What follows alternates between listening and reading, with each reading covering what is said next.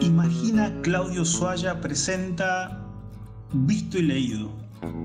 Se le ocurre al autor de este espacio que Visto y Leído contenga la posibilidad de ver la imagen de la letra.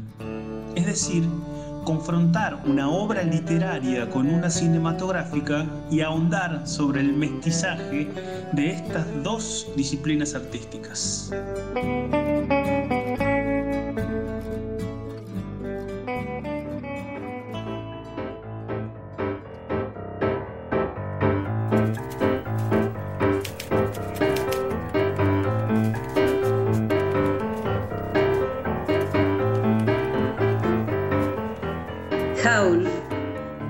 De Allen Ginsberg.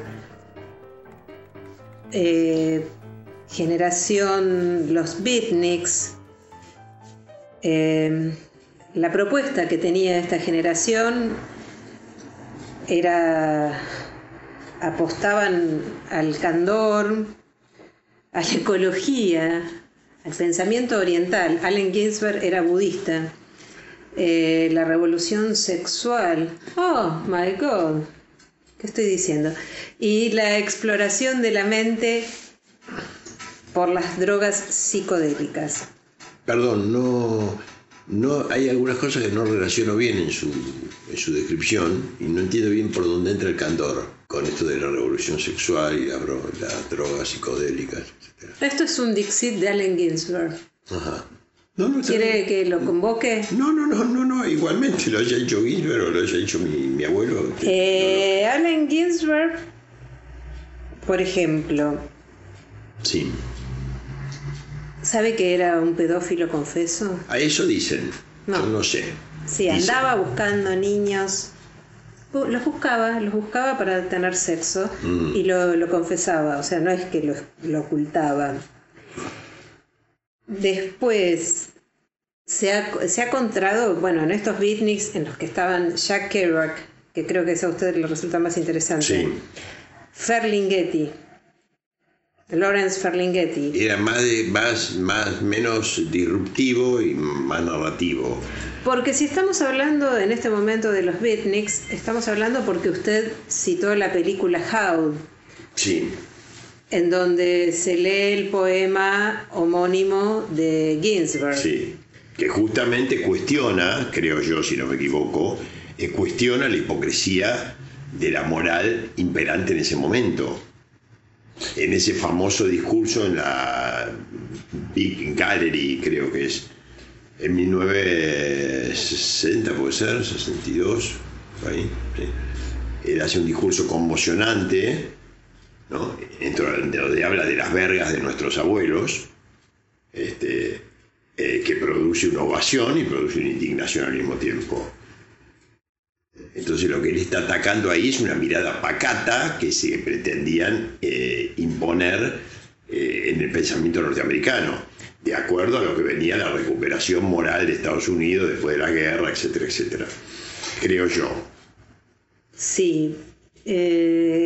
Quien controla los medios, controla la cultura. Sí, puede ser.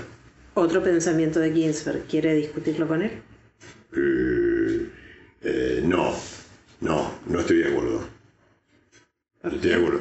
¿Por qué no? Porque creo que la cultura es algo que se hace a diario, que estamos haciendo acá y que estamos haciendo con, con la gente con que estamos aquí, y la cultura es otra cosa. Digamos, los medios controlan la distribución de ideas masiva en televisión, en cine, etc. Pero la cultura es otra cosa que se va cocinando a diario en el quehacer de cada individuo, de cada ser humano. Entonces... Eh, Hay otro personaje, Lenny Bruce.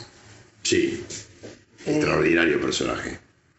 Gran película además, con Dustin Hoffman. Dustin Hoffman y dirigida por De Pie. Sí, Bob Fosse, un atípico, un atípico, casi un monólogo. Sí, sí, con mucha música, ¿no? Con mucho protagonismo de la música, en casi una caverna se, desarrolla la película, es casi una caverna de jazz, eh, donde Lenny da sus discursos. Este, estupenda película de Bob Fosse, como casi todo lo que hizo Bob Fosse.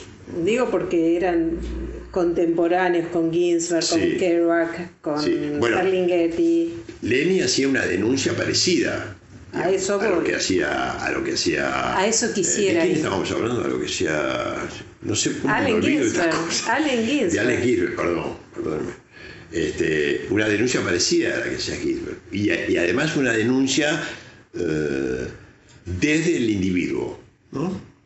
por eso a mí me, suena raro a veces cuando se habla de los movimientos, del movimiento beatnik, por ejemplo. Generación beatnik. La generación, porque creo que son, son movimientos en los cuales los que refulgen son los individuos. No hay una idea que masifica, no hay una idea que reste individualidad. Digamos. Hay un montón de ideas que componen sí, un movimiento, pero los sujetos no, no son sujetos eh, manipulables, entonces son muy, muy individualizados.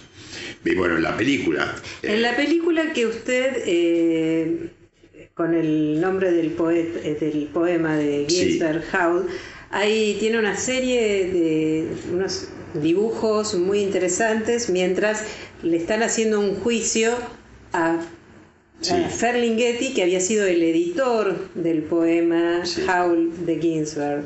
Este, esos eh, dibujos ¿Usted recuerda la narración? No, no recuerdo esos dibujos, sí los recuerdo los dibujos, pero ahora no estaba pensando en esos dibujos, sino estaba pensando en una amiga mía muy querida, que cuando se en un tiempo cuando se deprimía, elegía mirar dibujos animados.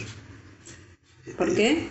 Porque esto la quitaba de la realidad y la ponía en un plano de ficción maravilloso, que es una ficción para niños, y los niños imaginan lo bueno, imaginan lo mejor entonces me acuerdo de esta amiga mía que elegía alquilar películas de dibujos animados cuando estaba bajoneada.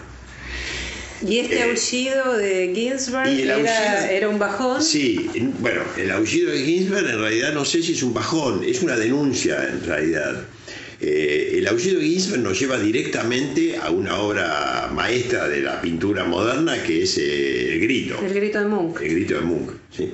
El grito de Munch, ese, ese hombre desaforado que grita desesperado en ese puente frente a ese mar vacío y de, cartón que tiene detrás la pintura, eh, Hall nos lleva directamente al grito. O al grito de Sally Bowles abajo del tren. Bueno, ese que a usted le gusta más, pero que no tiene la misma simbología cósmica, vamos a decir así. Bien. Nos quedamos entonces con Screaming Jay Hawkins. ¿Le parece? no, quedémonos con todo.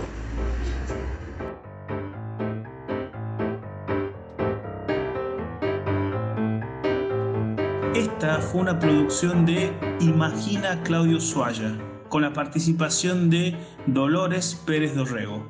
Búscanos en Spotify, en las principales plataformas de podcast y en YouTube.